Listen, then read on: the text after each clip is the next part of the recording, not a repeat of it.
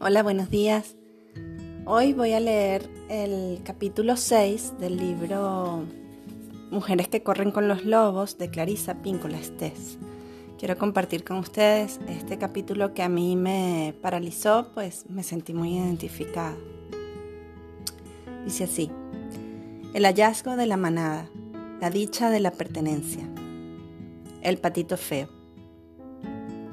A veces a la mujer salvaje la vida le falla desde el principio. Muchas mujeres son hijas de unos progenitores que en su infancia las estudiaban, preguntándose cómo era posible que aquella pequeña intrusa hubiera conseguido introducirse en la familia. Otros progenitores se pasaban el rato con los ojos en blanco sin prestar la menor atención a su hija, o bien la maltrataban o la miraban con frialdad. Las mujeres que han pasado por esta experiencia tienen que animarse se han vengado siendo, sin culpa por su parte, un engorro al que sus padres han tenido que criar y una espina clavada permanentemente en sus costados. Y hasta es muy posible que hoy en día sean capaces de causarles un profundo temor cuando llaman a su puerta. No está del todo mal, como justo castigo infligido por el inocente. Hay que dedicar menos tiempo a pensar en lo que ellos no dieron y más tiempo a buscar a las personas que nos corresponden. Es muy posible que una persona no pertenezca en absoluto a su familia biológica. Es muy posible que, de un punto de vista genético, pertenezca a su familia, pero por temperamento se incorpore a otro grupo de personas. También cabe la posibilidad de que alguien pertenezca perdón, aparentemente a su familia, pero su alma se escape de un salto, corra calle abajo y sea glotonamente feliz zampándose pastelillos espirituales en otro sitio. Hans Christian Andersen escribió docenas de cuentos literarios acerca de los huérfanos. Era un gran defensor de los niños perdidos y abandonados y un firme partidario de la búsqueda de los que son como nosotros. Su versión del Patito Feo, que se publicó por primera vez en 1845. El antiguo tema del cuento es el de lo insólito y lo desvalido, una semi-historia perfecta de la mujer salvaje. En los últimos dos siglos, El Patito Feo ha sido uno de los pocos cuentos que han animado a varias generaciones sucesivas de seres extraños a resistir hasta encontrar a los suyos. Es lo que yo llamaría un cuento psicológico y espiritual de raíz, es decir, un cuento que contiene una verdad tan fundamental para el desarrollo humano que sin, sin la asimilación de este hecho, el ulterior progreso de una persona sería muy precario y ésta no podría prosperar del todo desde un punto de vista psicológico sin resolver primero esta cuestión.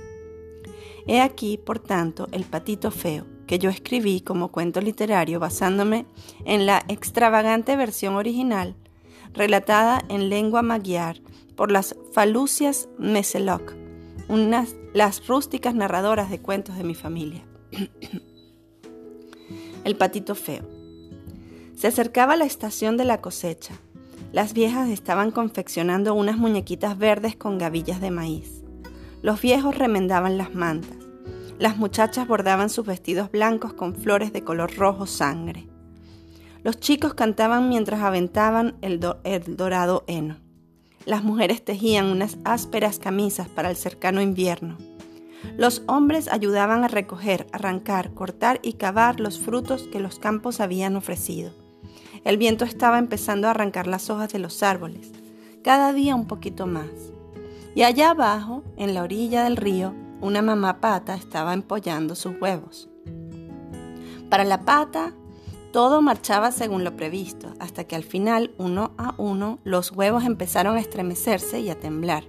Los cascarones se rompieron y los nuevos patitos salieron tambaleándose. Pero quedaba todavía un huevo, un huevo muy grande, inmóvil como una piedra. Pasó por allí una vieja pata y la mamá pata le mostró su nueva prole. ¿A qué, son bonitos? preguntó con orgullo. Pero la vieja pata se fijó en el huevo que no se había abierto y trató de disuadir a su amiga de que siguiera empollándolo. Es un huevo de pavo, sentenció la vieja pata. No es un huevo apropiado. A un pavo no se le puede meter el agua, ¿sabes? En el agua. Ella lo sabía porque lo había intentado una vez, pero la pata pensó que, puesto que ya se había pasado tanto tiempo empollando, no le molestaría hacerlo un poco más. Eso no es lo que más me preocupa, dijo. ¿Sabes que el muy bribón del padre de estos patitos no ha venido a verme ni una sola vez? Al final el enorme huevo empezó a estremecerse y a vibrar. La cáscara se rompió y apareció una inmensa y desgarbada criatura. Tenía la piel surcada por unas tortuosas venas rojas y azules. Las patas eran de color morado claro y sus ojos eran de color de rosa transparente. La mamá pata la dio la cabeza, estiró el cuello para examinarlo y no tuvo más remedio que reconocerlo. Era decididamente feo. A lo mejor es un pavo, pensó preocupada. Sin embargo, cuando el patito feo entró en el agua con los demás polluelos de la nidada, la mamá pata vio que, se, que sabía nadar perfectamente. Sí, es uno de los míos, a pesar de este aspecto tan raro que tiene aunque bien mirado, me parece casi guapo. Así pues, lo presentó a las demás criaturas de la granja.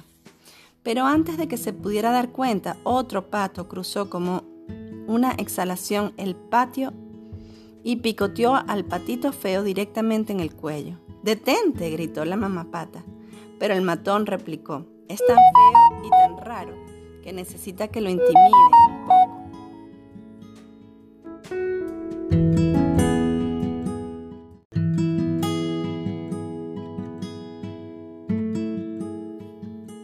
La reina de los patos, con su cinta roja en la pata, comentó, vaya, otra nidada, como si no tuviéramos suficientes bocas que alimentar. Y aquel de allí tan grande y tan feo tiene que ser una equivocación. No es una equivocación, dijo la mamá pata. Será muy fuerte.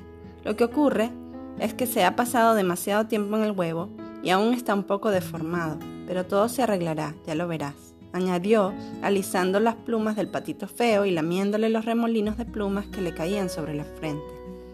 Sin embargo, los demás hacían todo lo posible por hostigar de mil maneras al patito feo. Se le echaban encima volando, lo mordían, lo picoteaban, le silbaban y le gritaban. Conforme pasaba el tiempo, el tormento era cada vez peor. El patito se escondía, procuraba esquivarlos, zigzagueaba de derecha a izquierda, pero no podía escapar. Era la criatura más desdichada que jamás hubiera existido en este mundo. Al principio su madre lo defendía, pero después hasta ella se cansó y exclamó exasperada, ojalá te fueras de aquí. Entonces el patito feo huyó, con casi todas las plumas alborotadas y un aspecto extremadamente lastimoso, Corrió sin parar hasta que llegó a una marisma. Allí se tendió al borde del agua, con el cuello estirado, bebiendo agua de vez en cuando. Dos gansos lo observaban desde los cañaverales. Oye, tú, feucho, le dijeron en tono de burla.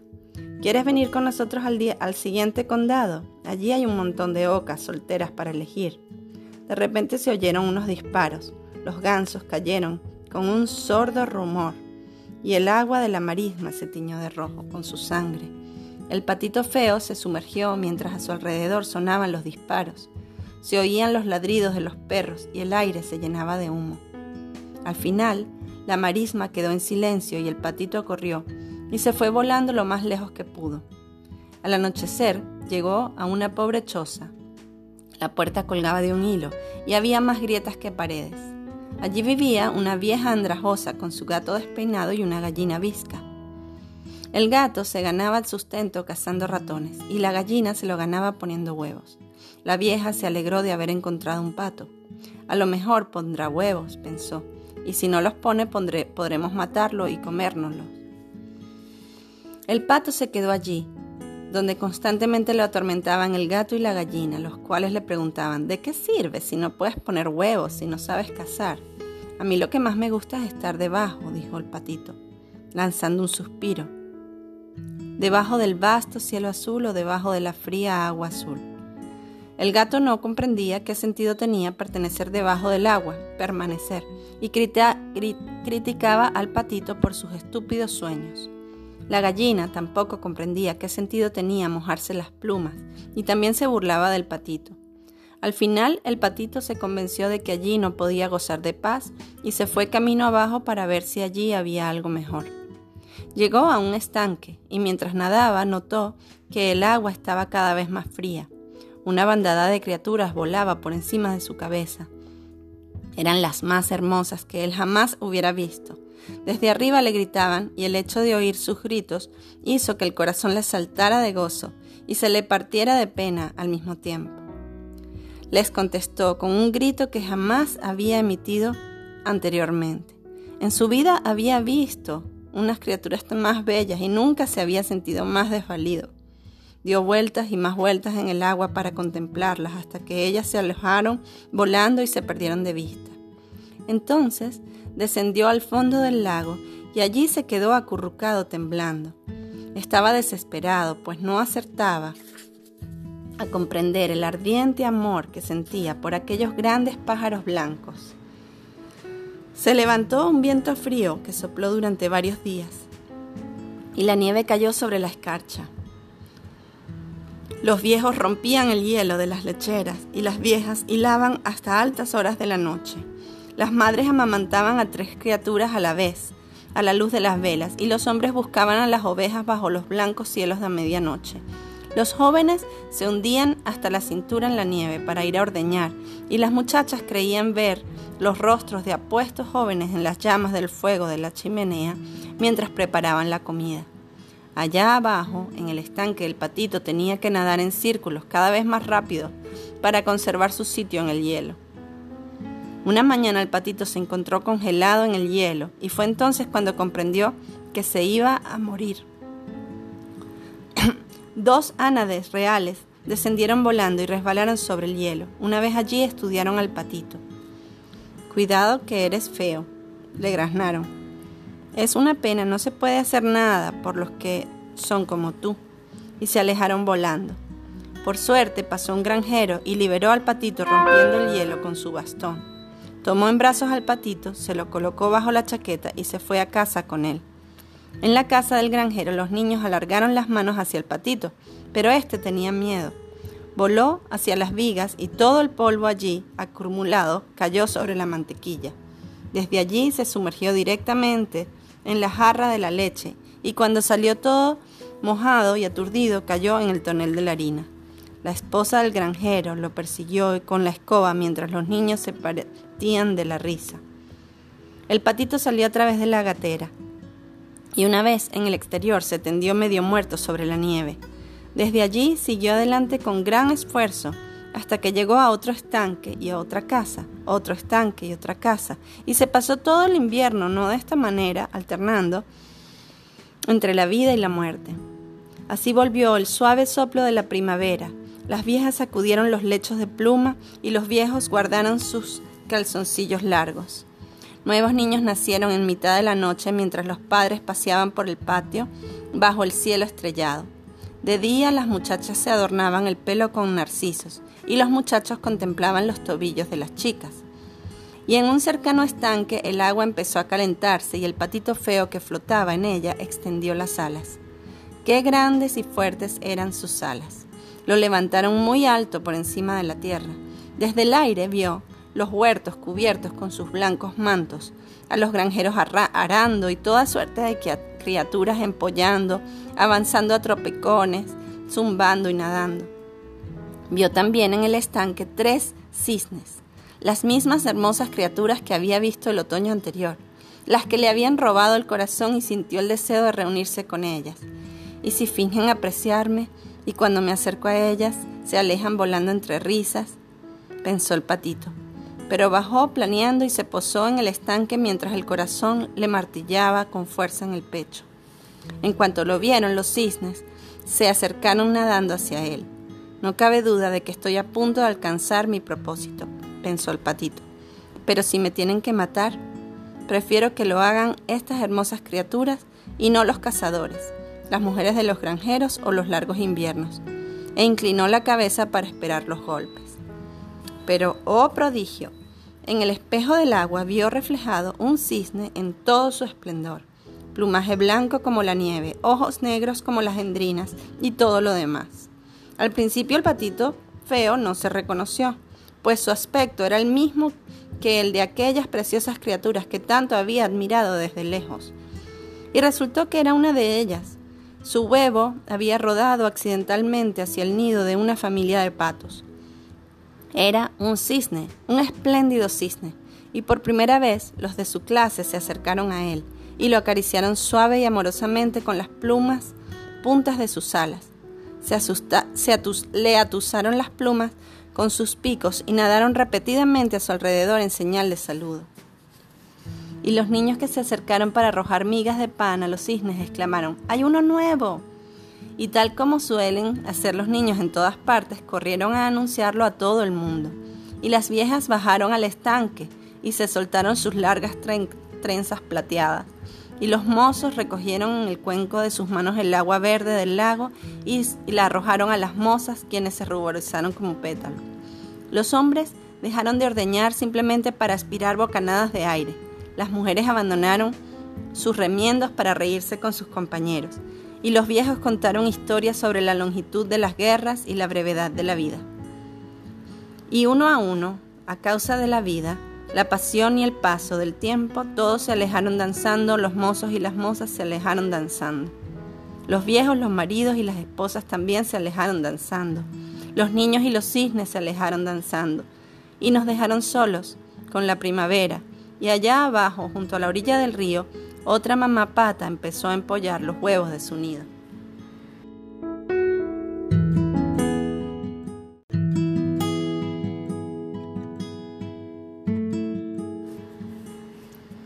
El problema del exiliado es muy antiguo. Muchos cuentos de hadas y mitos se centran en el tema del proscrito. En tales relatos la figura principal se siente torturada por unos acontecimientos que la rebasan, con frecuencia a causa de un doloroso, descuido. En La Bella Durmiente, la decimotercera hada es olvidada y no se la invita al bautizo lo cual da lugar a que la niña sea objeto de una maldición que exilia a todo el mundo de una u otra forma. A veces el exilio se produce por pura maldad, como cuando la madrastra envía a la hijastra a la oscuridad del bosque en Basalisa la sabia. Otras veces el exilio se produce como consecuencia de un ingenuo error. El griego Hefesto se puso del lado de su madre Hera en una discusión de esta con su esposo Zeus, Zeus se enfureció y arrojó a Hefesto del monte Olimpo, desterrándolo y provocándole una cojera. A veces el exilio es consecuencia de un pacto que no se comprende, tal como ocurre en el cuento de un hombre que accede a vagar por una bestia como una bestia durante un determinado número de años para poder ganar un poco de oro y más tarde descubre que ha entregado su alma al diablo disfrazado. El tema del patito feo es universal. Todos los cuentos del exilio contienen el mismo significado esencial, pero cada uno de ellos está adornado con distintos flecos y ringorrangos que reflejan el fondo cultural del cuento y la poesía de cada cuentista en particular. Los significados esenciales que aquí nos interesan son los siguientes. El patito del cuento es un símbolo de la naturaleza salvaje que cuando las circunstancias la obligan a pasar penurias nutritivas, se esfuerza instintivamente en seguir adelante, ocurra lo que ocurra. La naturaleza salvaje resiste instintivamente y se agarra con fuerza, a veces con estilo y otras con torpeza. Y menos mal que lo hace, pues para la mujer salvaje la perseverancia es una de sus mayores cualidades.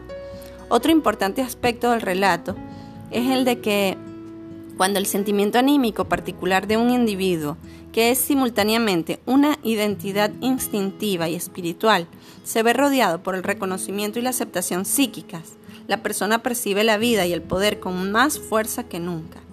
El hecho de descubrir a la propia familia psíquica confiere a la persona vitalidad y sensación de pertenencia. El exilio del hijo singular. En el cuento, las distintas criaturas de la aldea contemplan al patito feo, y de una u otra forma lo consideran inaceptable. En realidad no es feo, pero no se asemeja a los demás. Es tan distinto que parece una alubia negra entre un kilo de guisantes. Al principio la mamá pata intenta defender al patito que cree suyo, pero al final se siente emocionalmente dividida y deja de preocuparse por aquel extraño retoño. Sus hermanos y otras criaturas de la comunidad se le echan encima, lo picotean y lo atormentan. Quieren obligarlo a irse, pero el patito feo se muerde de pena, se muere de pena al verse rechazado por los suyos, lo cual es terrible, pues él no ha hecho nada para merecer este trato, como no sea el hecho de ser distinto y comportarse de una manera distinta. De hecho, sin haber alcanzado ni siquiera la mitad de su desarrollo, el patito padece un fuerte complejo psicológico. Las niñas que poseen una acusada naturaleza instintiva suelen experimentar un considerable sufrimiento en, en las etapas iniciales de su vida. Desde su más tierna infancia se sienten cautivas y domesticadas y les dicen que son tercas y se portan mal. Su naturaleza salvaje se se revela muy pronto.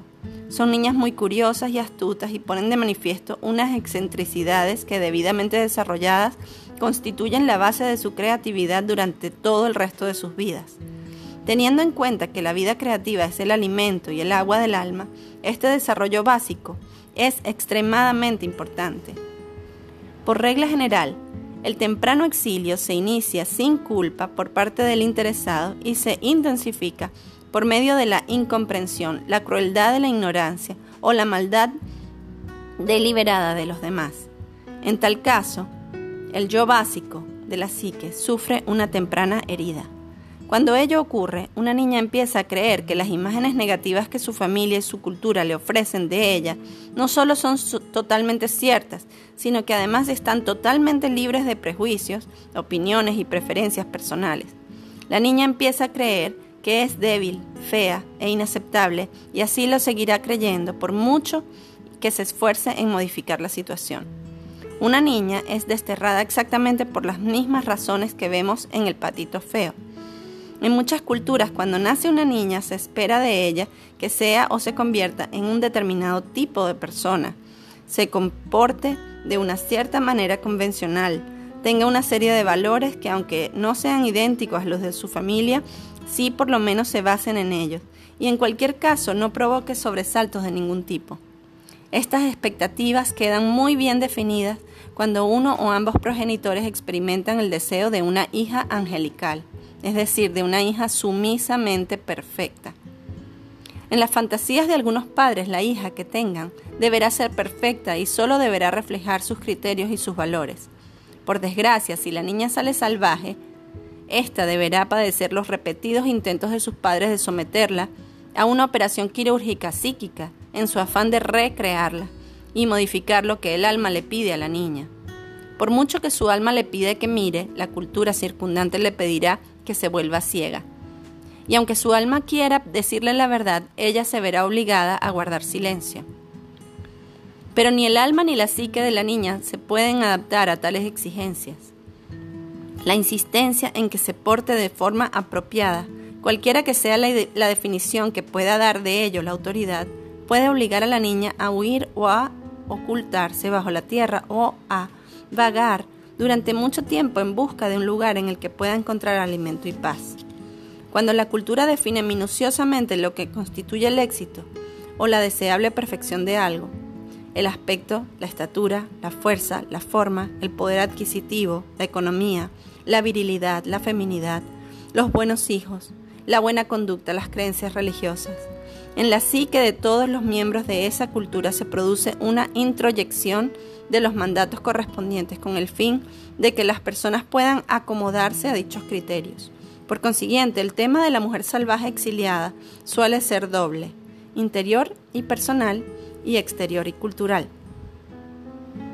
Vamos a analizar aquí el tema del exilio interior, pues cuando el sujeto adquiere la necesaria fuerza, no una fuerza perfecta, sino una fuerza moderada e idónea, para ser él mismo y encontrar el lugar que le corresponde, puede influir magistralmente en la comunidad exterior y en la conciencia cultural. ¿Qué es una fuerza moderada? Es la que se posee cuando la madre interior que cuida a la persona no sabe al 100% lo que hay que hacer a continuación. Basta con que lo sepa el 70 al 75%. El 75% es un porcentaje aceptable. Recuerda que decimos que una planta está florecida tanto si se encuentra a la mitad como si se encuentra a tres cuartos o en la plenitud de su ciclo de floración. clases de madres. Aunque la madre del cuento se puede interpretar como un símbolo de la madre exterior, la mayoría de las personas que ahora son adultas han recibido de su madre real el legado de la madre interior. Se trata de un aspecto de la psique que actúa y responde de una manera que es idéntica a la experiencia infantil de la mujer con su propia madre.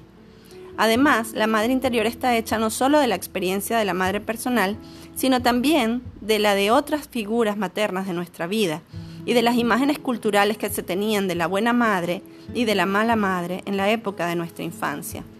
En casi todos los adultos, si hubo en otros tiempos alguna dificultad con la madre, pero ahora ya no la hay, existe todavía en su psique una doble de su madre que habla, actúa y responde de la misma manera que su madre real en la primera infancia. Aunque la cultura de una mujer haya evolucionado hacia un razonamiento más consciente con respecto al papel de las madres, la madre interior seguirá teniendo los mismos valores y las mismas ideas acerca del aspecto y la forma de actuar de una madre que los que imperaban en la cultura de su infancia.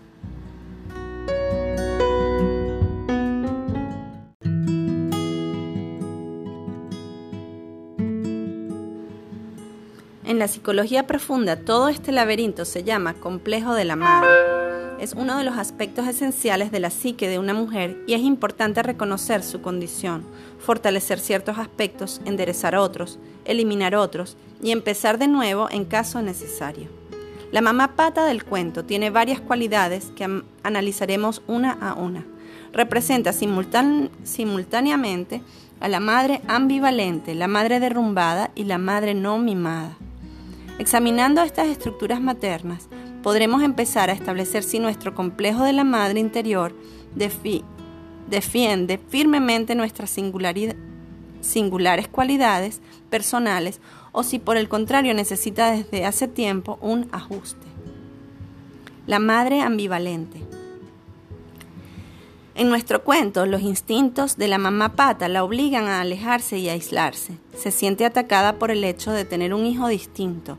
Se siente emocionalmente dividida y como consecuencia de ello se derrumba y deja de preocuparse por el hijo extraño. Aunque al principio intenta mantenerse firme, la otredad del patito pone en peligro su seguridad dentro de la comunidad y entonces esconde la cabeza y se zambulle. ¿No habéis visto alguna vez a una madre obligada a tomar semejante decisión, sino en su totalidad, por lo menos en parte? La madre se doblega a los deseos de la aldea en lugar de tomar partido por su hijo. En la actualidad muchas madres siguen actuando de acuerdo con los antiguos temores de las mujeres que las han precedido a lo largo de los siglos. Ser excluida de la comunidad equivale a ser ignorada y mirada con recelo, en el mejor de los casos, y ser perseguida y destruida en el peor. Una mujer es semejante en semejante ambiente suele intentar moldear a su hija de tal manera que se comporte como es debido en el mundo exterior, esperando con ello salvar a su hija y salvarse a sí misma del ataque. De esta manera la madre y la hija están divididas. En el patito feo, la mamá pata está psíquicamente dividida y ello da lugar a que se sienta atraída en diferentes direcciones. En eso consiste precisamente la ambivalencia, Cualquier madre que haya sido atacada alguna vez se identificará con ella. Una atracción es su deseo de ser aceptada por su aldea. Otra es su instinto de supervivencia. La tercera es su necesidad de reaccionar ante el temor de que ella y su hija sean castigadas, perseguidas o matadas por los habitantes de la aldea.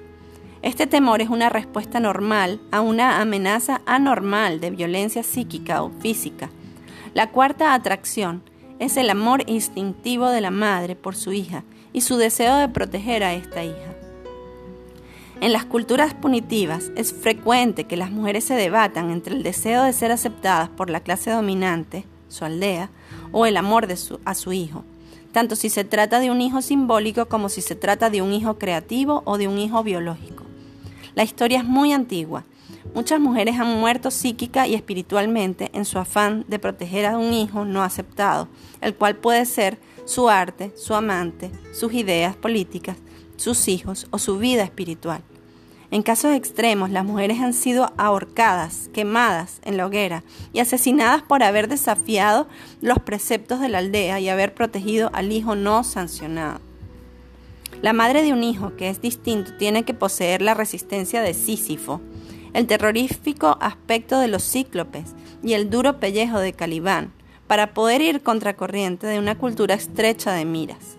Las condiciones culturales más destructivas en las que puede nacer y vivir una mujer son aquellas en que insisten en la necesidad de obedecer sin consultar con la propia alma, las que carecen de comprensivos rituales de perdón, las que obligan a la, a la, mujer a elegir entre su alma y la sociedad, aquellas en las que las conveniencias económicas y los sistemas de castas impiden la compasión por los demás, y las que el cuerpo es considerado algo que hay que purificar o un santuario que se rige por decretos, en las que lo nuevo, lo insólito o lo distinto no suscita el, el menor placer, en las que la curiosidad y la creatividad son castigadas y denostadas en lugar de ser premiadas o en las que solo se premian si el sujeto no es una mujer, aquellas en las que se cometen actos dolorosos contra el cuerpo, unos actos que encima se llaman sagrados, o aquellas en las que la mujer es castigada injustamente por su bien,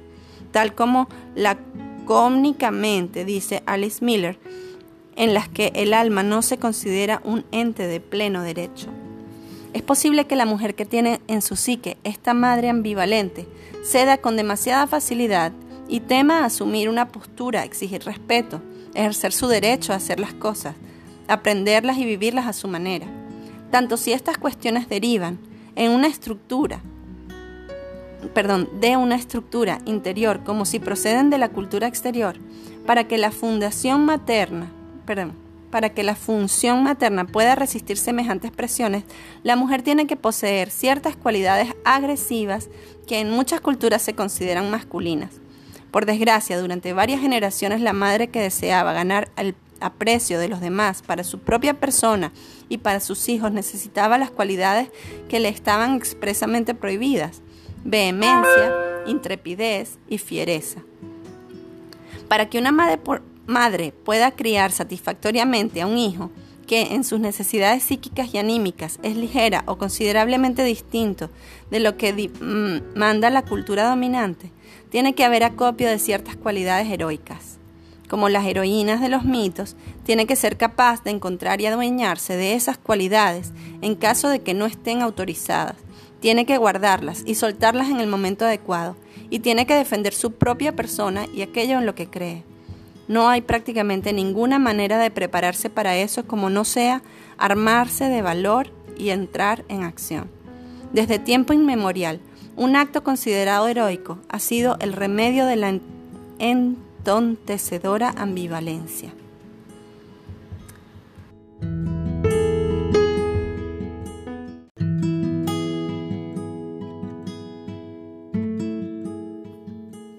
La madre derrumbada. Al final, la mamá pata ya no puede soportar el acoso que sufre el hijo que ella ha traído al mundo. Pero lo más revelador es que ya no puede tolerar el, el, tormento que a ella misma le causa la comunidad como consecuencia de sus intentos de proteger a su extraño hijo. Y entonces se derrumba y le grita al patito, ojalá te fueras de aquí. Y el desventurado patito se va. Cuando una madre se derrumba psicológicamente, significa que ha perdido el sentido de sí misma. Puede ser una malvada madre narcisista que se considera con derecho a ser una niña, pero lo más probable es que se haya visto separada del yo salvaje y se haya derrumbado debido al temor a una amenaza real de carácter psíquico o físico. Cuando las personas se derrumban, suelen resbalar hacia uno de los tres estados emocionales siguientes. Un lío, están confusas, un revolcadero, creen que nadie comprende debidamente su tormento, o un pozo. Una repetición emocional de una antigua herida, a menudo una injusticia no, reparada o por la que nadie pagó, cometida con ellas en su infancia. Para conseguir que una madre se derrumbe, hay que provocar en ella una división emocional. Desde tiempo inmemorial, el medio más utilizado ha sido el de obligarla a elegir entre el amor a su hijo y el temor al daño que la aldea pueda causarles a ella. O, perdón, y a su hijo, si no se atiene a las reglas. En la decisión de Sophie de William Styron, la heroína Sophie es una prisionera en un campo de exterminio nazi. Comparece, ante la presencia del comandante nazi con sus dos hijos en, en brazos. El comandante la obliga a elegir cuál de sus hijos se salvará y cuál de ellos morirá, diciéndole que si se niega a hacerlo, ambos niños morirán. Aunque semejante elección sea impensable, se trata de una opción psíquica que las madres se han visto obligadas a hacer a lo largo de los siglos. Cumple las reglas y mata a tus hijos o atiende, atente a las consecuencias. Y así sucesivamente.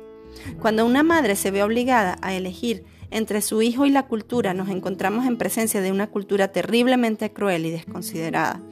Una cultura que exige causar daño a una persona para defender sus propios preceptos es verdaderamente una cultura muy enferma, esta cultura puede ser aquella en la que vive la mujer, pero lo más grave es que también puede ser la que ella lleva consigo en el interior de su mente.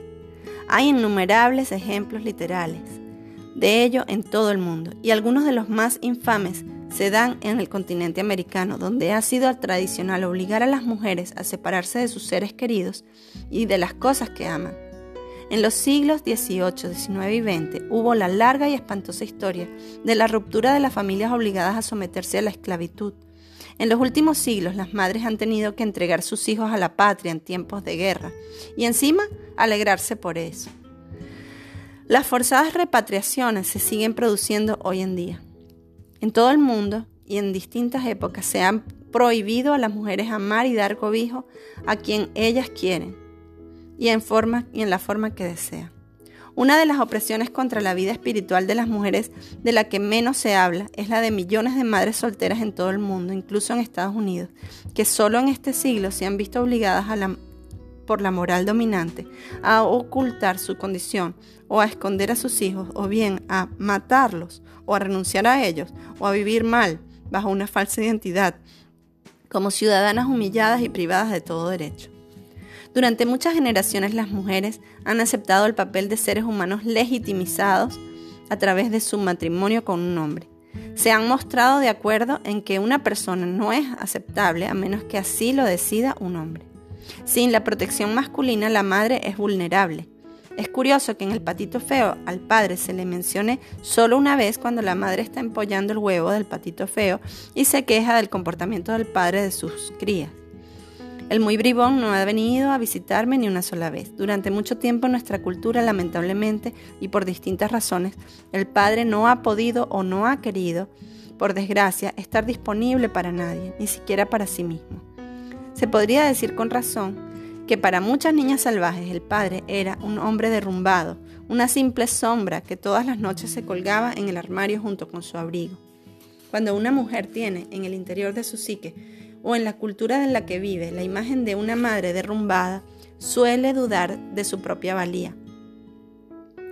Puede pensar que el hecho de escoger entre la satisfacción de sus exigencias externas y las exigencias de su alma es una cuestión de vida o muerte. Puede sentirse como una atormentada forastera que no pertenece a ningún lugar, lo cual es relativamente normal en un exiliado. Pero lo que en modo alguno es normal es sentarse a llorar sin hacer nada al respecto. Hay que levantarse e ir en busca del lugar al que, al que uno pertenece. Para un exiliado, este es siempre el siguiente paso, y para una mujer con una madre derrumbada en su interior, es el paso esencial. La mujer que tiene una madre derrumbada debe negarse a convertirse en lo mismo. La madre niña o la madre no mimada. La imagen por la mamá, representada por la mamá pata del cuento es, como se puede ver, muy ingenua y poco sofisticada. La clase más habitual de madre frágil es con mucho la de la madre no mimada.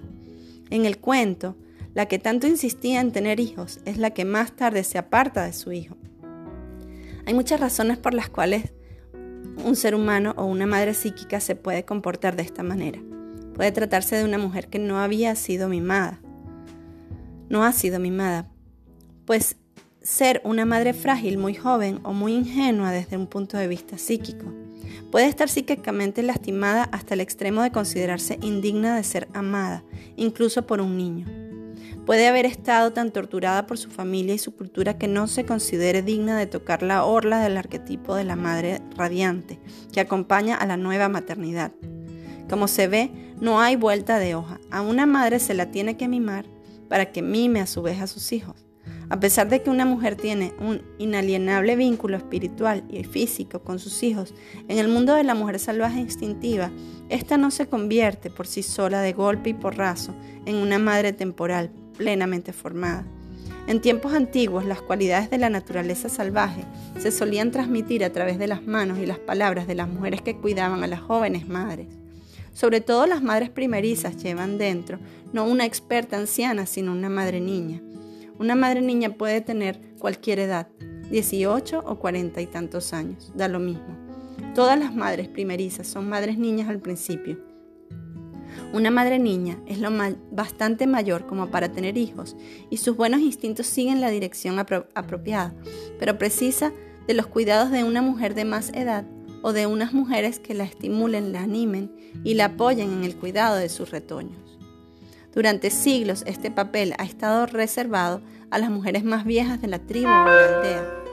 Estas madres diosas, humanas que posteriormente fueron relegadas por las instituciones religiosas al papel de madrinas, constituían un sistema nutritivo esencial de hembra a hembra que alimentaba a las jóvenes madres en particular, enseñándoles cómo alimentar a su vez la psique y el alma de sus hijos.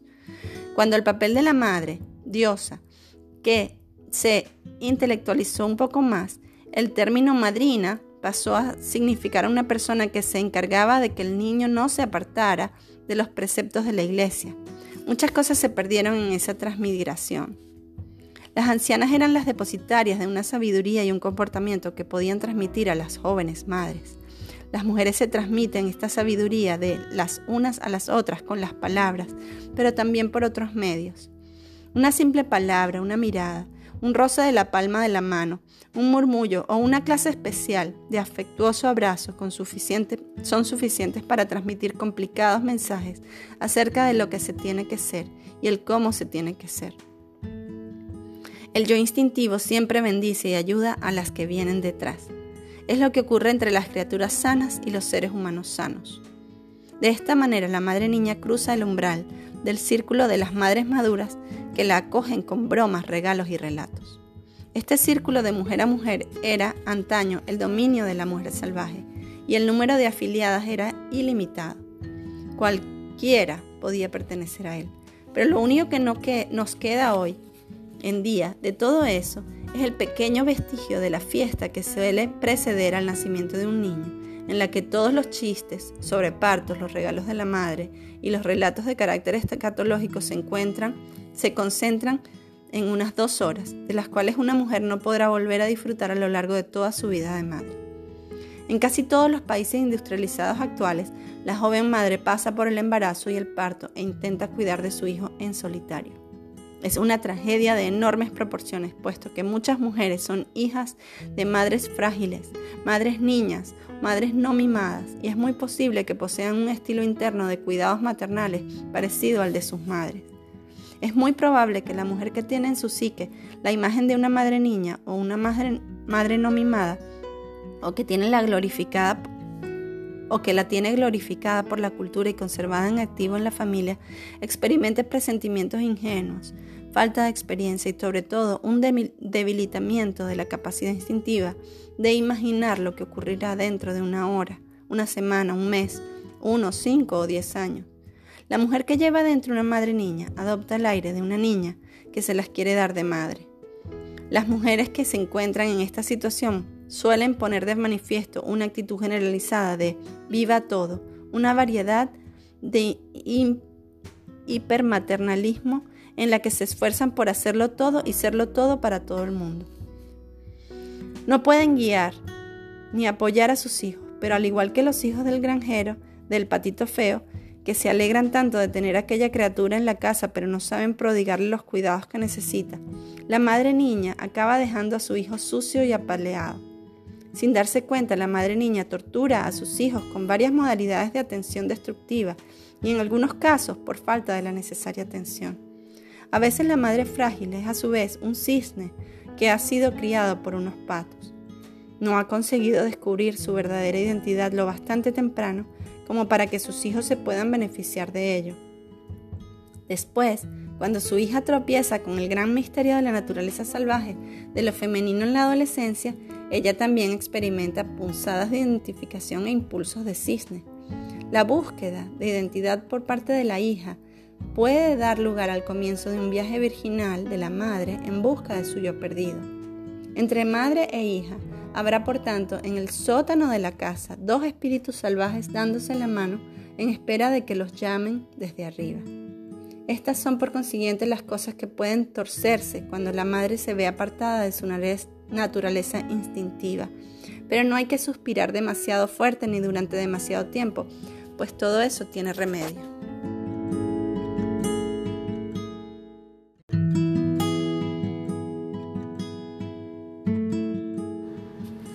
La madre fuerte, la hija fuerte. El remedio consiste en mimar amorosamente a la joven madre que una lleva dentro, lo cual se consigue por medio de mujeres del mundo exterior más sabias y maduras, preferentemente templadas como el acero y robustecidas por el fuego, tras haber pasado por lo que han tenido que pasar. Cualquiera que sea el precio que se tenga que pagar incluso hoy en día, sus ojos ven, sus oídos oyen, sus lenguas hablan y son amables. Aunque hayas tenido la madre más maravillosa del mundo, es posible que al final llegues a tener más de una, tal como tantas veces les he dicho a mis hijas. Sois hijas de una madre, pero con un poco de suerte tendréis más de una. Y entre ellas encontraréis casi todo lo que necesitáis. Sus relaciones con todas las madres serán probablemente de carácter progresivo, pues la necesidad de guía y de consejo nunca termina, ni conviene que termine, porque desde el punto de vista de la profunda vida creativa de las mujeres. Las relaciones entre las mujeres, tanto si son entre mujeres que comparten la misma sangre, como si son entre compañeras psíquicas, entre analista y paciente, profesora y alumna, o almas gemelas, son relaciones de parentesco de la máxima importancia. Aunque algunos de los que escriben sobre psicología en la actualidad afirmen que el abandono de la matriz materna es una hazaña que si no se cumple contamina para siempre a la mujer, y aunque otros digan que el desprecio hacia la propia madre es algo beneficioso para la salud mental del individuo, en realidad la imagen y el concepto de la madre salvaje no se puede ni se debe abandonar jamás, pues la mujer que lo hace abandona su naturaleza profunda, la que contiene toda la sabiduría, todas las bolsas y las semillas, todas las agujas para remendar, todas las medicinas para trabajar y descansar, amar y esperar. Más que deshacernos de la madre, nuestra intención tiene que ser la de buscar a una madre sabia y salvaje. No estamos y no podemos estar separadas de ella, nuestra relación con esa madre espiritual tiene que girar incesantemente, tiene que cambiar incesantemente y es una paradoja. Esta madre es la escuela en la que hemos nacido, una escuela en la que somos simultáneamente alumnas y profesoras durante toda la vida, tanto si tenemos hijos como si no, tanto si cultivamos el jardín como si cultivamos la ciencia o el vibrante mundo de la poesía, Siempre tropezamos con la madre salvaje en nuestro camino hacia otro lugar, y así tiene que ser. Pero ¿qué decir de la mujer que ha pasado realmente por la experiencia de una madre destructiva en su infancia? Por supuesto que este periodo no se puede borrar, pero se puede suavizar.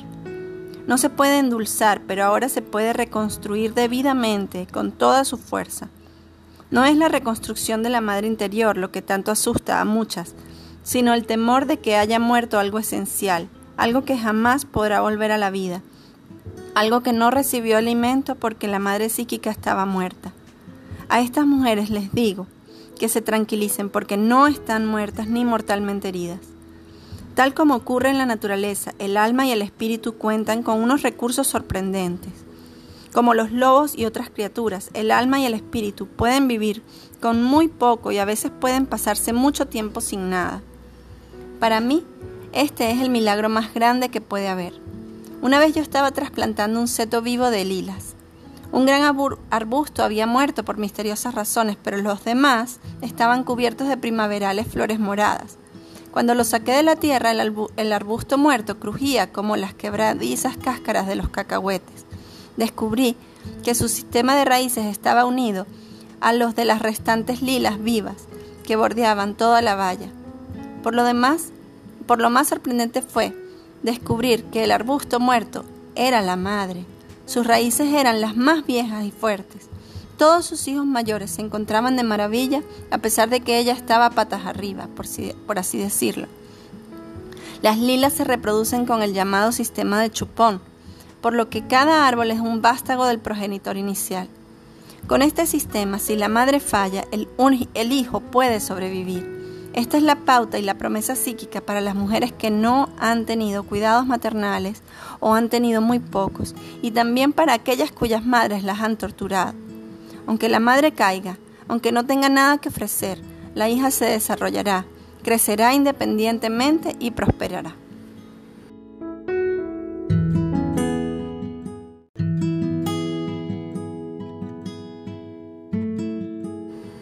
Las malas compañías. El patito feo va de un lado para otro en busca de un lugar donde descansar. Aunque el instinto que nos indica a dónde tenemos que ir no esté plenamente desarrollado, el instinto que nos induce a seguir vagando hasta encontrar lo que necesitamos se mantiene intacto. No obstante, en el síndrome del patito feo hay a veces una especie de patología. Uno sigue llamando a las puertas que no debe, a pesar de constarle que no tendría que hacerlo. Cuesta imaginar que una persona pueda saber qué puertas son las equivocadas cuando nunca ha sabido lo que era una puerta apropiada. Sin embargo, las puertas equivocadas son las causantes de que una persona se vuelva a sentir una vez más proscrita. Esta búsqueda del amor en todos los lugares equivocados es la relación al exilio. Cuando una mujer recurre a una conducta compulsiva y repetida, repitiendo una y otra vez un comportamiento que no la satisface y que provoca declive en lugar de una prolongada vitalidad, para aliviar su exilio, lo que hace lo que hace en realidad es causarse más daño, pues no se cura la herida inicial y en cada, una de sus incursiones se producen nuevas heridas. Es algo así como aplicarse una ridícula medicina en la nariz cuando uno se ha hecho un corte en el brazo. Las distintas mujeres eligen distintas clases de medicinas equivocadas.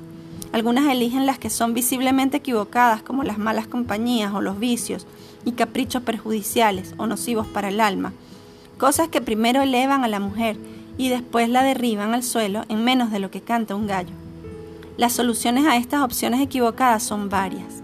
Si la mujer pudiera sentarse y contemplar su corazón, vería en él la necesidad de que se reconocieran y aceptaran respetuosamente sus cualidades, sus dotes y sus limitaciones. Por consiguiente, para empezar a curarte, deja de engañarte pensando que un pequeño placer equivocado te curará la pierna rota Di la verdad acerca de tu herida y entonces comprenderás el remedio que le tienes que aplicar. No llenes el vacío con lo que te resulte más fácil o lo que tengas más a mano. Espera encontrar la medicina adecuada. La reconocerás porque tu vida será más fuerte y no más débil.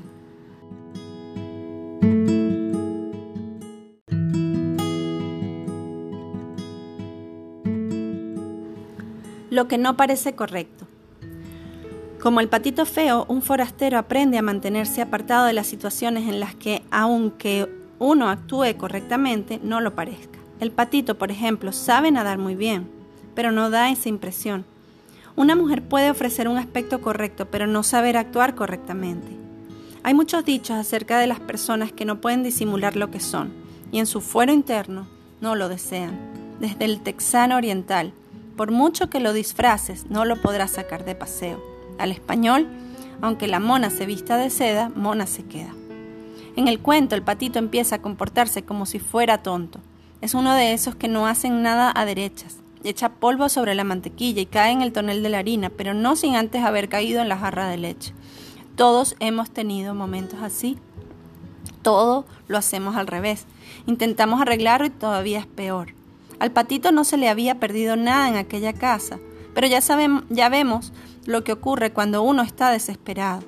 Acude donde no debe y hace lo que no debe, tal como decía uno de mis queridos colegas difuntos.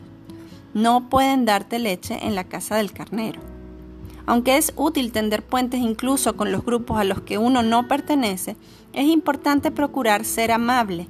También es imprescindible no esforzarse demasiado y no creerse demasiado.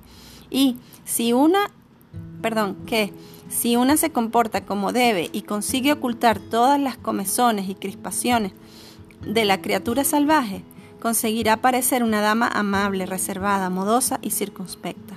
Esta clase de comportamiento, este afán del ego de encontrar un lugar a toda costa, es el que corta la conexión con la mujer salvaje de la psique.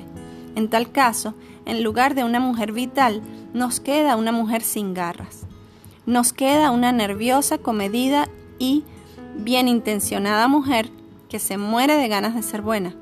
Pues no, es mucho mejor, mucho más elegante e infinitamente más espiritual ser lo que se es, tal como se es, y dejar que los demás sean también lo que son.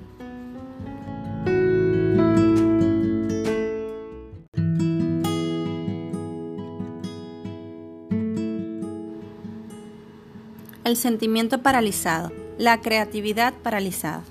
Las mujeres afrontan el exilio de otras maneras. Como el patito que se queda atrapado en el hielo del estanque, ellas también se congelan. Lo peor que puede hacer una persona es congelarse. La frialdad es el beso de la muerte de la creatividad, de la relación y de la vida. Algunas mujeres se comportan como si el hecho de mostrarse frías fuera una hazaña, pero no lo es, es un acto de cólera defensiva. En la psicología arquetípica, mostrarse frío equivale a carecer de sentimientos. Hay cuentos acerca del niño congelado, del niño que no podía sentir, de los cadáveres congelados en el hielo a lo largo de un periodo en el que nada se podía mover, nada se podía convertir en nada y nada podía nacer. Estar congelado significa, en un ser humano, carecer deliberadamente de sentimientos, especialmente hacia la propia persona, pero también, a, veces más todavía, hacia los demás. Aunque se trate de un mecanismo de autoprotección, es algo muy duro para la psique espiritual, pues el alma no responde a la frialdad sino al calor. Una actitud helada apaga el fuego creador de una mujer, inhibe la función creadora. Se trata de un problema muy serio, pero el cuento nos da una idea. El, el, hielo se tiene que romper y el alma se tiene que sacar del frío glacial. Por ejemplo, cuando los escritores se sienten muy secos, saben que la mejor manera de mojarse es, es escribir. En cambio, si se quedan paralizados en el hielo, no podrán escribir. Hay pintores que se mueren de deseo de pintar, pero se dicen, largo de aquí, tu obra es estrambótica y fea.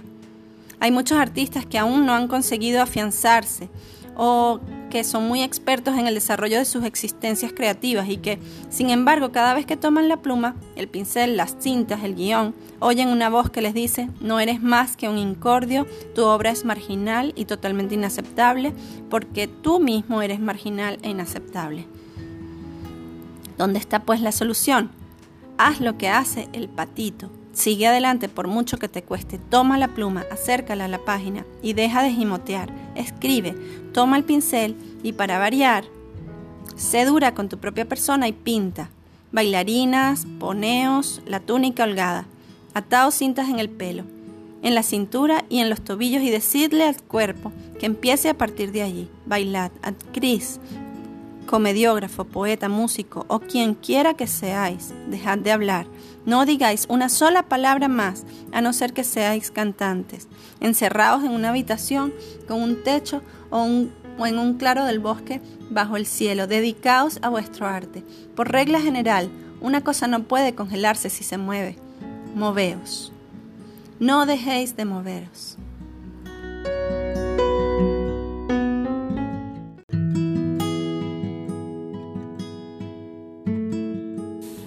El forastero de paso. Aunque en el cuento el granjero se lleva el patito a casa, parece un artificio literario para adornar el relato, y no un leitmotiv arquetípico acerca del exilio, el episodio contiene una idea que me parece interesante. La persona que quizás nos saque del hielo, que tal vez nos pueda liberar psíquicamente de nuestra falta de sentimientos, no va a ser necesariamente la que nos corresponda. Podría ser, como en el cuento, uno más de esos magníficos pero fugaces acontecimientos que aparecieron cuando menos lo esperábamos, un acto de bondad de un forastero de paso. He aquí otro ejemplo de alimento de la psique que se produce cuando una persona se encuentra al límite de sus fuerzas y ya no puede resistir.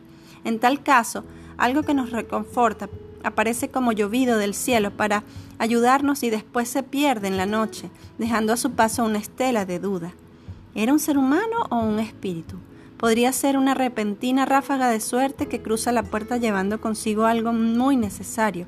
Podría ser algo tan sencillo como una tregua, una disminución de la presión, un pequeño espacio de descanso y reposo. Ahora no estamos hablando de un cuento de hadas, sino de la vida real. Cualquier cosa que sea, se trata de un momento en el que el, el espíritu de una u otra forma nos obliga a salir de fuera, nos muestra el pasadizo secreto, el escondrijo, la ruta de la huida. Y esta aparición, cuando nos sentimos abatidas y tormentosamente oscuras u oscuramente serenas, es lo que nos empuja a través del pasadizo hacia el siguiente paso, la siguiente fase de aprendizaje de la fuerza del exilio.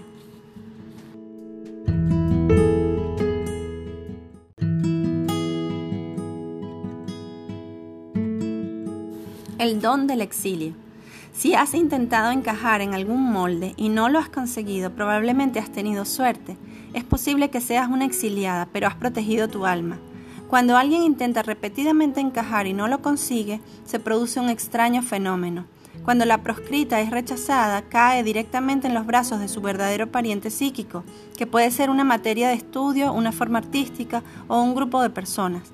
Es peor permanecer en el lugar que no nos corresponde en absoluto que andar perdidas durante algún tiempo buscando el parentesco psíquico y espiritual que necesitamos. Jamás es un error buscar lo que se necesita, jamás. Toda esa torsión, esa tensión tienen una utilidad. El exilio consolida y fortalece en cierto modo al patito. Aunque se trata de una situación que no le desearíamos a nadie, por ningún motivo, su efecto es similar al del carbón natural, puro, que sometido a presión produce diamantes y al final conduce a una profunda magnitud y claridad de la psique. Es algo así como un procedimiento alquímico en el que la sustancia base de plomo se golpea y se aplana. Aunque el exilio no sea deseable por gusto, contiene una inesperada ventaja, pues sus beneficios son muy numerosos. Los golpes se, se reciben eliminan la debilidad y los gimoteos agudizan la visión, incrementan la intuición, otorgan el don de una perspicaz capacidad de observación y una perspectiva que los que están dentro jamás pueden alcanzar. Aunque el exilio tenga aspectos negativos, la psique salvaje lo puede soportar, pues acrecienta nuestro anhelo de liberar nuestra verdadera naturaleza y nos induce a dejar una cultura acorde con ella. El anhelo y el deseo hacen por sí solos que una persona siga adelante, hace que una mujer siga buscando, y en caso de que no logre encontrar una cultura apropiada, hace que ella misma se la construya, lo cual es muy bueno, pues si la construye, un día aparecerán misteriosamente otras mujeres que llevaban mucho tiempo buscando y proclamarán con entusiasmo que era eso lo que tanto ansiaban encontrar.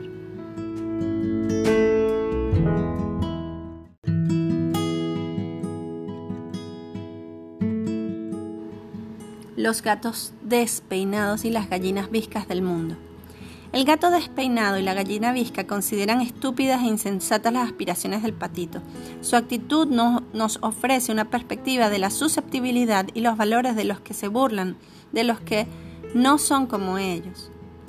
¿Quién podría imaginar que a un gato le gustara el agua? ¿Quién podría imaginar que a una gallina se fuera a nadar? Nadie, por supuesto, pero demasiado a menudo desde el punto de vista del exiliado cuando las personas no son iguales, la inferior es siempre la exiliada y las limitaciones y o los motivos de la otra no son debidamente sopesados o juzgados.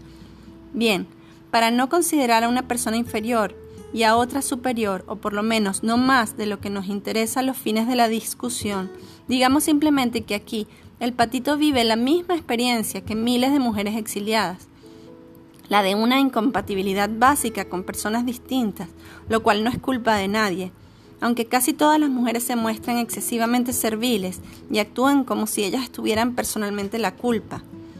Cuando ello ocurre, vemos que algunas mujeres están dispuestas a pedir perdón por ocupar un espacio. Vemos que muchas mujeres temen decir simplemente no, gracias, y marcharse sin más. Vemos que muchas mujeres prestan atención a alguien que les dice una y otra vez que son unas tercas sin comprender que los gastos que los gatos no nadan y las gallinas no se zambullen bajo el agua. Debo reconocer que a veces en el ejercicio de mi profesión me resulta útil delinear las distintas tipologías de personalidades como gatos, gallinas, patos, cisnes y cosas por el estilo. Si el caso lo requiere, a veces le pido a mi cliente que imagine por un instante que es un cisne sin saberlo. Y que piense también por un instante que se ha criado entre patos o se encuentra rodeado de patos en la actualidad. Los patos no tienen nada de malo, os lo aseguro, ni los cisnes tampoco, pero los patos son patos y los cisnes son cisnes. A veces, para demostrar un acerto, tengo que pasar a, otras metáforas animales. Y si la hubieran criado unos ratones, pero fuera usted un cisne, los cisnes y los ratones suelen aborrecer sus respectivos alimentos. Los unos piensan que la comida de los otros huele muy raro. No tienen el menor interés en estar juntos, y si lo tuvieran, el uno se pasaría el rato hostigando al otro. Y si siendo un cisne tuvieras que fingir que eres un ratón, y si tuvieras que fingir que eres de color gris, peluda y minúscula, y si no tuvieras una larga y sinuosa cola que levantar en el aire el día en que hubiera que ostentar una cola. Y si donde quiera que fueras intentaras caminar como un ratón, pero caminas como un pato. Y si intentaras caminar como un ratón, pero cada vez que lo hicieras sonara un claxon, ¿no serías la criatura más desdichada del mundo? La respuesta es inequívocamente sí. Por consiguiente, si es, eso es cierto, y es así, ¿por qué insisten las mujeres en doblegarse y adoptar formas que no son las suyas? Puedo decir, por mis muchos años de observación clínica de este problema, que la mayoría de las veces ello no se debe a un arraigado masoquismo o a una perversa intención de autodestruirse ni nada por el estilo. Con más frecuencia se debe a que la mujer simplemente no sabe hacer otra cosa. Nadie la ha cuidado amorosamente. El dicho, tú puedes saber muchas cosas, no equivale a tener sentido. Al parecer el patito sabe cosas, pero le falta sentido. No ha sido mimado. Es decir, que no le han enseñado nada ni al nivel más básico. Recuerda que es la madre la que enseña, ampliando los dotes innatas de su prole. Las madres del reino animal que enseñan a sus crías a cazar, no les enseñan exactamente cómo cazar, pues eso ellas ya lo llevan en la sangre les enseñan más bien a mantenerse vigilantes, a prestar atención a las cosas que no conocen, sin antes ellas se las enseña activando su capacidad de aprendizaje y su sabiduría innata. Lo mismo le ocurre a la mujer exiliada. Si es un patito feo, si no la han mimado, sus instintos no están aguzados, por cuya razón tiene que aprender con la experiencia, pasando por muchas pruebas y cometiendo muchos errores. Pero hay esperanza, pues la exiliada nunca se da por vencida. Sigue adelante hasta que encuentra una guía, un rastro, una huella, hasta que encuentra su hogar. Jamás resultan más ridículos los lobos que cuando pierden el rastro y se esfuerzan por volverlo a encontrar. Pegan brincos en el aire, corren en círculo, husmean el terreno, rascan la tierra, echan a correr, retroceden y se quedan inmóviles como estatuas. Dan la impresión de haber perdido el juicio, pero lo que en realidad están haciendo es seguir todas las pistas que puedan encontrar se las tragan al vuelo, se llenan los pulmones con los olores para que perciben al nivel del suelo y, y al de sus hombros, saborean el aire para ver quién ha pasado últimamente por allí y se mueven las orejas como antenas parabólicas captando las distintas transmisiones. Una vez que han reunido todas las pistas en un sitio, ya saben lo que tienen que hacer. Aunque una mujer pueda ofrecer un aspecto aturdido cuando ha perdido el contacto con la vida que más valora y corra de un lado a otro en su afán de recuperarla, la mayoría de las veces está recogiendo información, saboreando esto y tocando con la pata aquello. Lo más que se puede hacer en tales casos es explicarle brevemente lo que está haciendo y después dejarla en paz. En cuanto procede toda la información de las pistas que ha recogido, perdón, en cuanto procese toda la información de las pistas que ha recogido, volverá a actuar con un propósito definido. Y entonces el deseo de pertenecer al club del gato despeinado y la gallina visca se reducirá a nada.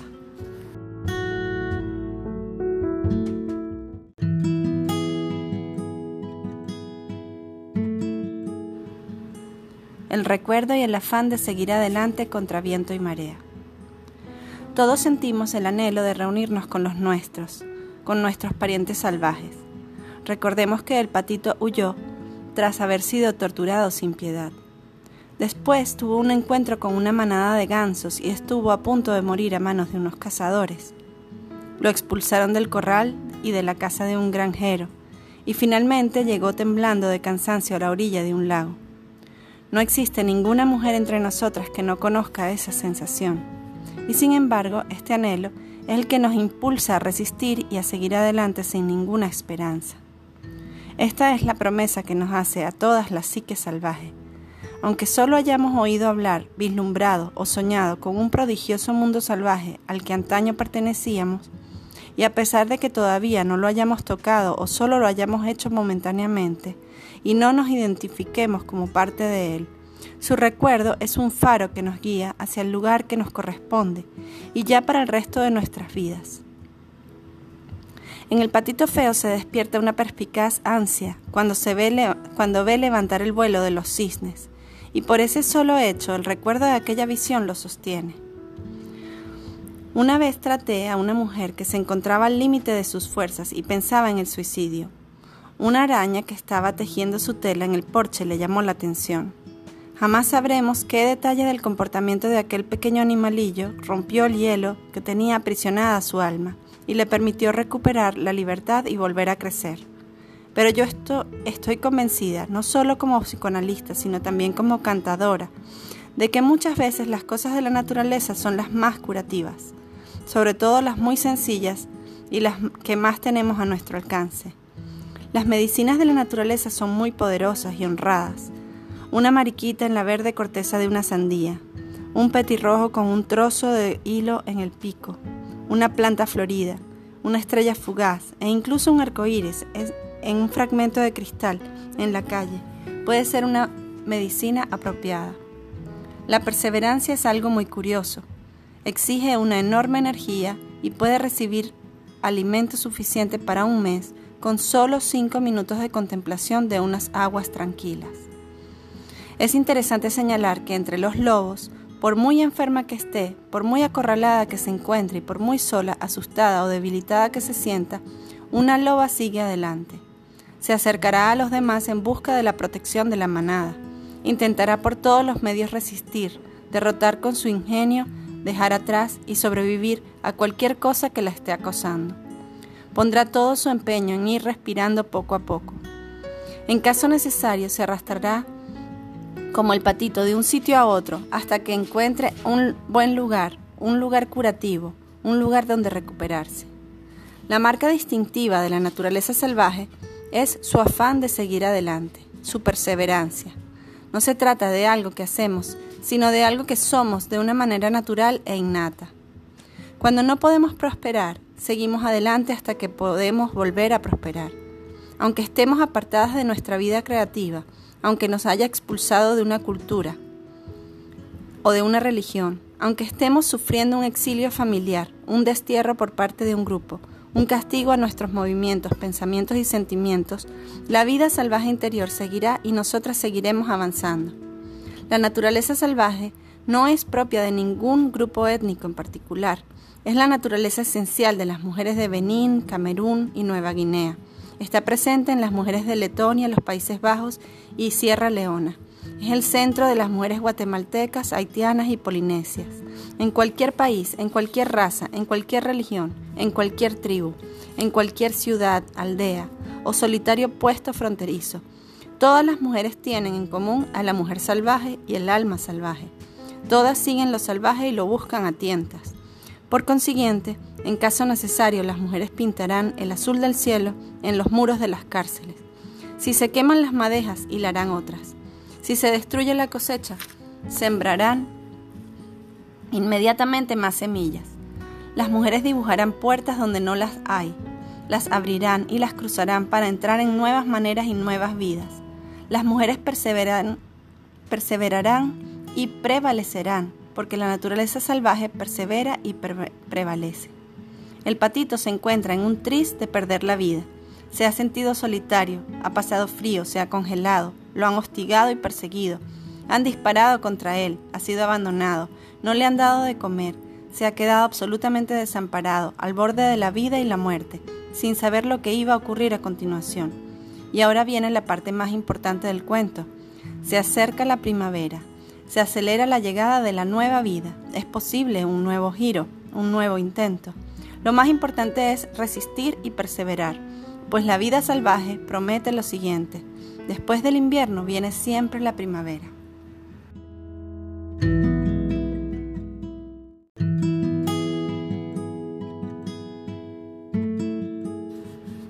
El amor al alma. Resiste, sigue resistiendo, haz tu trabajo, encontrarás tu camino. Al final del cuento los cisnes reconocen al patito como uno de los suyos, antes de que él lo haga. Eso es muy típico en las mujeres exiliadas. Después de su duro peregrinaje, consiguen cruzar la frontera y entrar en su territorio doméstico, pero a menudo tardan algún tiempo en darse cuenta de que las miradas de la gente ya no son despectivas y con frecuencias son neutrales, cuando no admirativas y aprobatorias. Cabría pensar que, tras haber encontrado su propio territorio psíquico, las mujeres tendrían que sentirse desbordantemente felices, pero no es así. Durante algún tiempo, por lo menos, se sienten terriblemente desconfiadas. ¿De veras me aprecia esta gente? ¿De veras me encuentro a salvo aquí? ¿Me perseguirán? ¿Podré dormir ahora de verdad con los ojos cerrados? Está bien que me comporte como un cisne. Al cabo de algún tiempo los recelos desaparecen y se inicia la siguiente fase del regreso a la propia persona, que consiste en la aceptación de la singular belleza del propio ser, es decir, del alma salvaje de la que estamos hechos. Probablemente no hay ningún medio mejor ni más fidedigno de averiguar si una mujer ha pasado por la condición de patito feo en algún momento de su vida o a lo largo de toda su vida que su incapacidad de digerir un cumplido sincero. Aunque semejante comportamiento se podría atribuir a la modestia o a la timidez, y a pesar de que demasiadas heridas graves se despachan a la ligera como pura timidez, a menudo un cumplido se rechaza con torpes tartamudeos, porque desencadena un automático y desagradable diálogo a la mente de la mujer. Si alguien le dice que es encantadora o pondera la belleza de su arte o la felicita por algo que su alma inspiró o en lo que participó o intervino, algo en su mente le dice que no lo merece y tú, la persona que la felicita, eres una idiota por pensar tal cosa. En lugar de comprender que la belleza de su alma resplandece cuando ella es, es ella misma, la mujer cambia de tema y arrebata literalmente el aliento al yo espiritual que vive eh, del reconocimiento y de la admiración.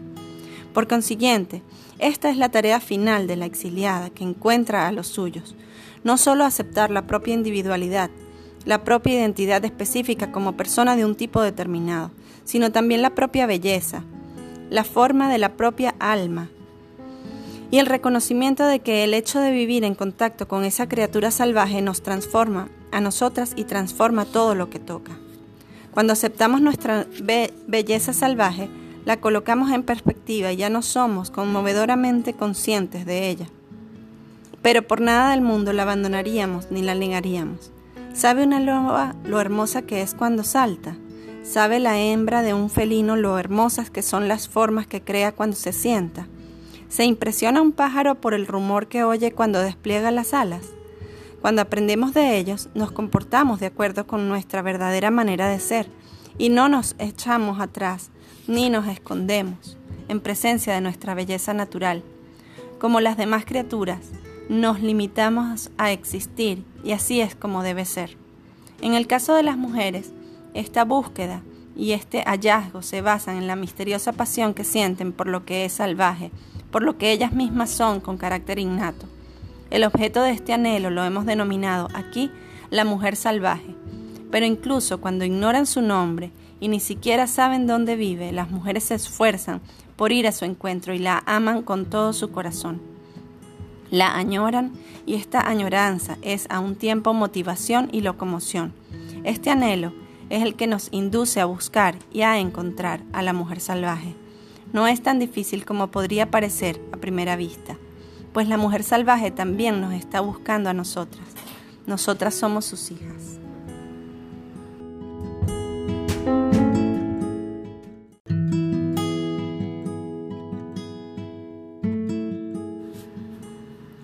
El cigoto equivocado. A lo largo de todos los años del ejercicio de mi profesión, he comprendido que a veces esta cuestión de la pertenencia tiene que ser abordada con un talante más ligero, pues la frivolidad puede aliviar en parte el dolor de una mujer. Empecé a contar a mis clientas este cuento que yo me inventé titulado El cigoto equivocado, para ayudarlas sobre todo a contemplar su condición de forasteras con una metáfora más poderosa. El cuento dice así. ¿Te has preguntado alguna vez cómo te las arreglaste para acabar en una familia tan rara como la tuya? Si has vivido tu existencia como una forastera, como una persona ligeramente extraña o distinta, si eres una solitaria y vives al borde de la corriente principal, tú has sufrido. Y sin embargo, también llega un momento en que hay que alejarse remando de todas estas cosas, conocer otra posición estratégica, emigrar a la tierra que nos corresponde. Deja ya de sufrir y de intentar averiguar dónde fallaste. El misterio del por qué naciste como hija de quien quiera que sea ha terminado. Finis, se acabó. Descansa un momento en la proa y refrescate con el viento que sopla desde, desde tu patria. Durante muchos años, las mujeres que llevan la mítica vida del arquetipo de la mujer salvaje se han preguntado llorando en silencio, ¿por qué soy tan distinta? ¿Por qué nací en una familia tan extraña o insensible? Donde quiera que sus vidas quisieran brotar, había alguien que echaba sal en la tierra para que no pudiera crecer nada. Se sentían torturadas por todas las prohibiciones que iban en contra de sus deseos naturales. Si eran hijas de la naturaleza, las mantenían bajo un techo. Si eran unas científicas, les decían que tenían que ser madres. Si querían ser madres, les decían que no encajaban en absoluto con la idea. Si querían inventar algo, les decían que fueran prácticas. Si querían crear, les decían que las tareas domésticas de una mujer nunca terminan. A veces intentaban ser buenas y adaptarse a las pautas imperantes, sin darse cuenta hasta más tarde de lo que realmente querían y de lo mucho que necesitaban vivir. Después, para poder tener una vida, experimentaban las dolorosas amputaciones de dejar a sus familias, los matrimonios que habían jurado conservar hasta la muerte, los trabajos que hubieran tenido que ser los trampolines hacia algo más entontecedor pero mejor remunerado. Dejaban los sueños diseminados por todo el camino. A menudo las mujeres eran artistas que procuraban ser razonables, dedicando el 80% de su tiempo a actividades que mataban su vida creativa a diario. Aunque los guiones eran muy variados, todos tenían un elemento en común. A muy temprana edad se las calificaba de distintas, con connotaciones peyorativas pero en realidad eran apasionadas, individualistas e, e, inquisitivas y todas estaban en su sano juicio instintivo. Por consiguiente, la respuesta a los que a los ¿por qué yo? ¿Por qué esta familia? ¿Y por qué soy tan distinta? es naturalmente la que no hay respuestas a tales preguntas. No obstante, el ego necesita algo que llevarse en la boca antes de seguir adelante por cuyo motivo yo propongo tres respuestas a pesar de todo. La mujer sometida a psicoanálisis puede elegir la que guste, pero tiene que elegir una. Casi todas eligen, la última, pero cualquiera de ellas es suficiente. Prepárate, aquí las tienes. Hemos nacido tal como somos y en las extrañas familias por medio de las cuales vinimos a este mundo. Uno, porque sí. Eso casi nadie se lo cree. 2. El yo tiene un plan y nuestros diminutos cerebros son demasiado pequeños para comprenderlo. A muchas les parece una idea esperanzadora. O 3. Por culpa del síndrome del cigoto equivocado. Bueno, sí, tal vez, pero ¿eso qué es? Tu familia cree que eres una extraterrestre. Tú tienes plumas y ellos tienen escamas. La idea de que tú, tienes de la diversión son los bosques, los espacios agrestes, la vida interior, la majestuosa belleza de la creación. La idea que tiene tu familia de la diversión es doblar toallas. Si eso es lo que ocurre en tu familia, eres víctima del síndrome del cigoto equivocado. Tu familia se mueve muy despacio a través del tiempo. Tú te mueves con la rapidez del viento. Ellos son locuaces y tú eres reposada. O ellos son taciturnos y a ti te gusta cantar. Tú sabes por qué sabes. Ellos quieren pruebas y una tesis de 300 páginas. No cabe duda, se trata del síndrome del cigoto equivocado. ¿Nunca has oído hablar de él? Verás, el hada de los cigotos volaba una, noche sobre tu ciudad mientras todos los pequeños cigotos que llevaban el cesto brincaban y saltaban de emoción. Tú estabas destinada en realidad a unos padres que te hubieran comprendido, pero el hada de los cigotos torpezó con una borrasca y ¡zas! te caíste del cesto y fuiste a parar a una casa equivocada. Caíste de, de cabeza en una familia que no te estaba destinada. Tu verdadera familia se encontraba cinco kilómetros más allá. Por eso tú te enamoraste de una familia que no era la tuya y que vivía cinco kilómetros más allá. Tú siempre pensabas que ojalá el señor fulano de tal y su esposa hubieran sido tus padres. Es muy probable que estuvieran destinados a serlo. Por eso tú bailas el claqué por los pasillos a pesar de pertenecer a una familia de adictos a la televisión. Por eso tus padres se alarman cada vez que tú regresas a casa o los visitas. ¿Qué es lo que va a hacer ahora? se preguntan preocupados. La última vez nos avergonzó y solo Dios sabe lo que va a hacer ahora. Se tapan los ojos cuando te ven acercarte, y no precisamente porque la luz que tú despides los deslumbre. Tú solo quieres amor, ellos solo quieren paz.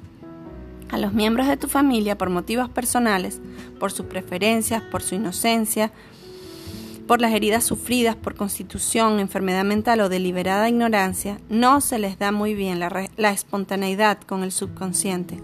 Y como es natural, cuando tú visitas la casa evocas el arquetipo del bromista, del que arma jaleo, porque siguiente, antes de partir el pan juntos, la bromista experimenta el irreprimible deseo de arrojar un cabello de, al estofado de la familia. Aunque tú no pretendas molestar a los miembros de tu familia, ellos se molestan de todos modos. Cuando tú apareces, todos y todo se vuelven locos.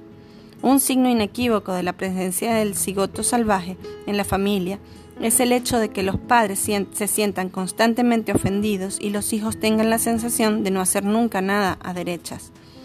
La familia que no es salvaje solo quiere una cosa, pero el cigoto equivocado nunca consigue averiguar lo que es, y aunque lo averiguara, se le pondrían los pelos tan de punta como signos de exclamación.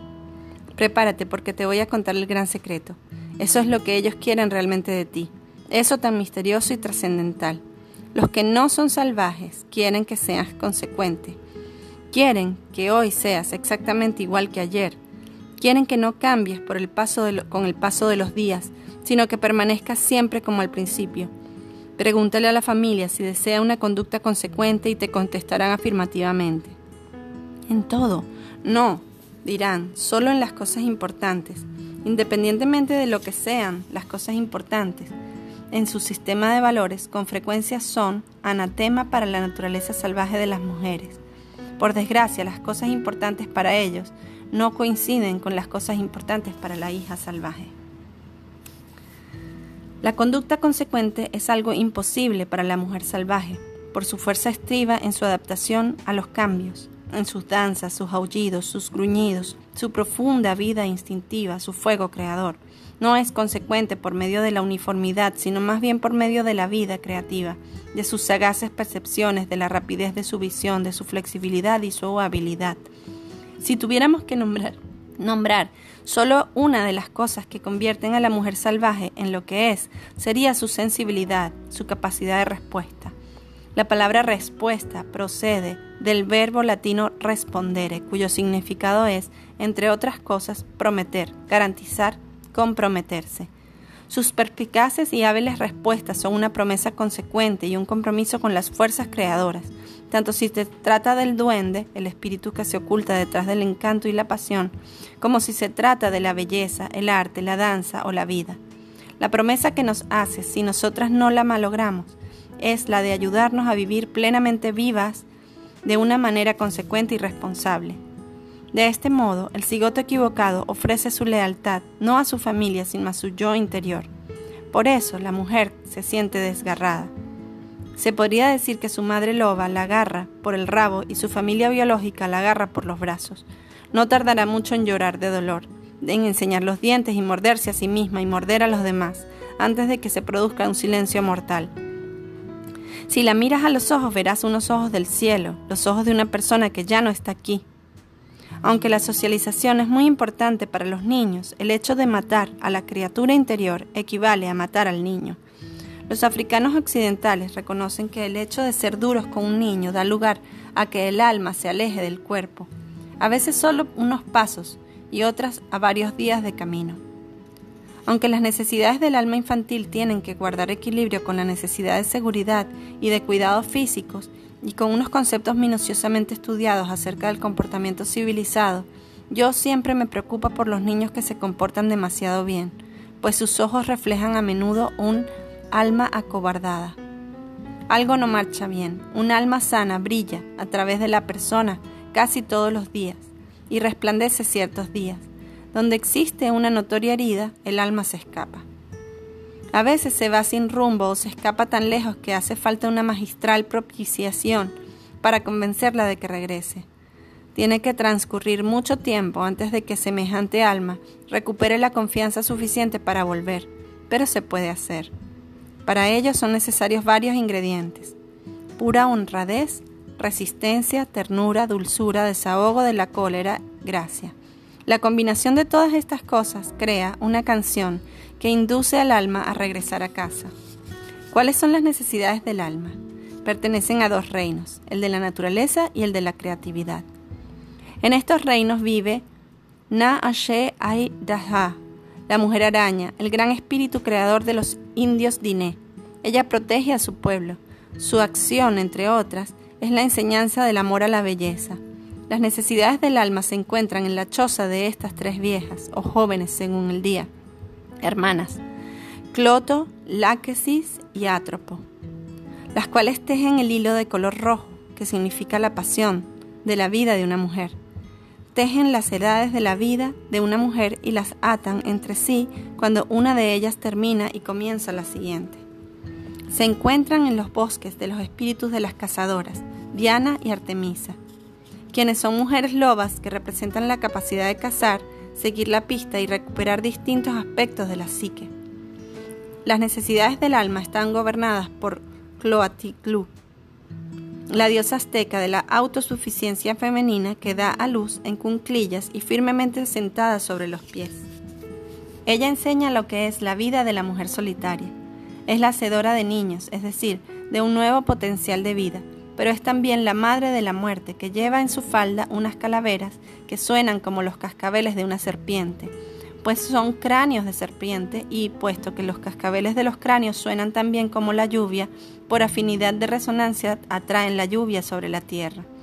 Es la protectora de todas las mujeres solitarias y de aquellas cuya magia y cuyos pensamientos e ideas son tan poderosos que tienen que vivir al margen de quién sabe dónde para no deslumbrar demasiado a los habitantes de la aldea. Coatliclu es la protectora especial de la forastera. ¿Cuál es el alimento esencial del alma? Bueno, eso difiere de criatura a criatura, pero he aquí algunas combinaciones que pueden considerarse algo así como una macrobiótica psíquica. Para algunas mujeres el aire, la noche, la luz del sol y los árboles son unas necesidades imprescindibles. Otras solo se pueden saciar con las palabras, el papel y los libros. Para otras, el color, la forma, la sombra y la arcilla son necesidades absolutas. Algunas mujeres tienen que saltar, inclinarse y correr, pues sus almas ansían bailar. Otras solo ansían la paz que produce el hecho de apoyarse en el tronco de un árbol. Hay todavía que tener en cuenta otra cuestión. Los cigotos equivocados aprenden a ser unos supervivientes. Es duro pasarse años entre aquellos que no pueden ayudarnos a florecer. El hecho de que alguien pueda decir que es un superviviente ya es una hazaña. Para muchas personas el poder reside en su mismo nombre. Sin embargo, en el proceso de individuación llega un momento en que la amenaza o el trauma ya pertenecen significativamente al pasado. Es el momento de pasar de la fase de la supervivencia a la de la curación y el crecimiento. Si nos quedamos en la fase de la supervivencia sin pasar a la del crecimiento, nos limitamos y reducimos a la mitad nuestra energía y nuestro poder en el mundo. El orgullo que experimentan algunas personas por el hecho de ser supervivientes puede constituir un obstáculo para un ulterior desarrollo creativo. A veces las personas temen superar su situación de supervivientes, pues solo se trata de eso, una situación, una marca distintiva, una hazaña de las que más te vale creerlo, pues es la pura verdad. En lugar de convertir la supervivencia en eje de la propia vida, conviene usarla como una de nuestras insignias, pero no la única. Los seres humanos merecen recrearse en los bellos recuerdos, las medallas y las condecoraciones recibidas por el hecho de haber vivido y triunfado en toda regla. Pero una vez ha pasado la amenaza, podemos caer en la trampa de utilizar los nombres que nos hemos ganado en los momentos más terribles de nuestra vida, lo cual crea una disposición mental susceptible de limitarnos. No es bueno basar la identidad del alma exclusivamente en las hazañas, las pérdidas y las victorias de los malos momentos. A pesar de que la supervivencia puede dejar a la mujer tan endurecida como la asesina de buey, el hecho de aliarnos en determinado momento exclusivamente con ella puede exhibir, perdón, puede inhibir los nuevos desarrollos. Cuando una mujer insiste una y otra vez en decir soy una superviviente, una vez superada la fase en que ello le podría reportar una utilidad, la tarea que tenemos por delante está muy clara. Hay que arrancar a la persona del arquetipo de la supervivencia. De lo contrario, no podría crecer nada más. Me gusta comparar esta situación con la de una plantita que consigue, sin agua, sol ni abandono, sacar una valerosa y tenaz hojita a pesar de todo. Sin embargo, ahora que los malos tiempos han quedado atrás, el crecimiento significa exponernos a situaciones propicias para el nacimiento y el desarrollo de vigorosas y abundantes floras y hojas. Es mejor ponernos nombres que nos inviten a crecer como criaturas libres. Eso es el crecimiento, eso es el, lo que nos estaba destinado. Los rituales son uno de los medios utilizados por los seres humanos para situar sus vidas en perspectiva, ya sea el punim de los judíos, el adviento de los cristianos o el descenso de la luna. Los rituales evocan las sombras y los espectros de las vidas de las personas, los clasifican y los apaciguan. Hay una imagen especial de los festejos del Día de los Muertos que puede utilizarse para ayudar a las mujeres a hacer la transición desde la supervivencia al crecimiento se basa en el rito de las llamadas ofrendas, unos altares que se erigen en honor de los difuntos. Las ofrendas son tributos, monumentos conmemorativos y expresiones de profunda consideración hacia los seres queridos que ya no están en esta tierra. Creo que a las mujeres les es más útil hacer una ofrenda a la niña que fueron antaño, algo así como un testamento en favor de la niña heroica. Algunas mujeres eligen objetos, escritos, prendas de vestir, juguetes, recuerdos de acontecimientos y otros símbolos de la infancia que se van a, representar. Montan la ofrenda a su manera, cuentan una historia que a veces encaja con ella y otras no, y después la dejan allí todo el tiempo que quieren. Es la prueba de todas las penalidades del pasado, de su valentía y de su triunfo sobre la adversidad. Esta manera de contemplar el pasado consigue varios objetivos Permite ver las cosas en perspectiva, con una compasiva mirada sobre el pasado, mostrando lo que se ha experimentado, lo que se ha hecho con el pasado y lo que es admirable en él. La admiración que suscita el pasado, más que su existencia, es lo que libera a la persona. El hecho de seguir siendo una niña superviviente más allá del periodo en que ello ocurrió es identificarse en exceso con un arquetipo herido. Comprender la herida y recordarla nos permite crecer. Nuestro derecho como mujeres es crecer, no simplemente sobrevivir. No te amilanes ni te acobardes si te llaman, si te llaman oveja negra, inconformista, lobo solitario. Los estrechos de miras dicen que los inconformistas son una lacra de la sociedad. Sin embargo, se ha demostrado a lo largo de los siglos que el, el, hecho de ser distinta significa estar al margen, tener la certeza de que una hará una aportación original, una útil y sorprendente aportación a su cultura. Cuando busques una guía, no prestes jamás atención a los pusilánimes. Sea amable con ellos, llénalos de cumplidos, procura engatusarlos, pero no sigas sus consejos. Si alguna vez te han llamado insolente, incorregible, descarada, astuta, revolucionaria, indisciplinada, rebelde, vas por buen camino. La mujer salvaje está muy cerca. Si jamás te han llamado nada de todo eso, aún hay tiempo. Haz prácticas con tu mujer salvaje. Ándele, sigan intentándolo.